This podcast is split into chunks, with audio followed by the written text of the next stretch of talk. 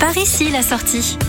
Nous poursuivons tranquillement notre découverte de ces grands panneaux marrons qui bordent les autoroutes Sanef et cette semaine, l'arrêt se fera en Seine-Maritime. Nous avons aperçu le panneau marron Ménière-en-Bray sur l'autoroute A13. Et pour rejoindre cette ville, il faudra prendre l'autoroute A13, récupérer le nord de Rouen pour ensuite prendre l'autoroute A28. Nous sommes entre Neuchâtel-en-Bray et Dieppe et arrivés à destination de Ménière-en-Bray. Cette ville fleurie au cœur de la vallée de Béthune est principalement connue pour son château Renaissance, construit vers 1500 par le baron Charles de Boissé. Cette bâtisse ressemble à un château de la Loire, mais en Normandie. Aujourd'hui, le monument est le siège du collège, du lycée horticole et forestier de l'institution Saint-Joseph. Cela ne l'empêche pas d'être classé monument historique. Vous pouvez d'ailleurs le visiter durant les week-ends, les jours fériés et les vacances d'été. L'occasion d'admirer ses fabuleux trésors, la galerie des serres où le marquis de Ménière fit sculpter sept serres, la salle des quatre tambours qui autrefois était un salon de musique, ou encore la salle des cartes avec ses peintures du 19e siècle.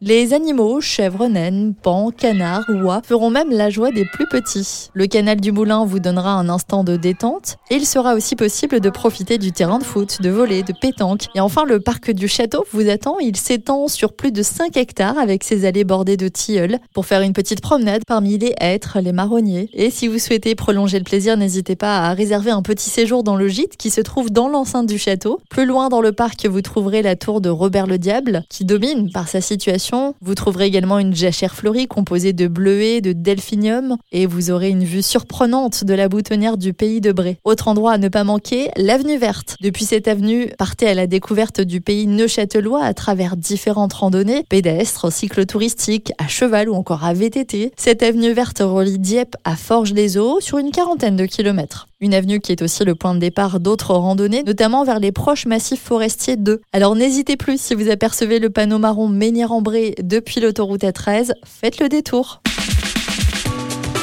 Retrouvez toutes les chroniques de Sanef 177 sur sanef177.com.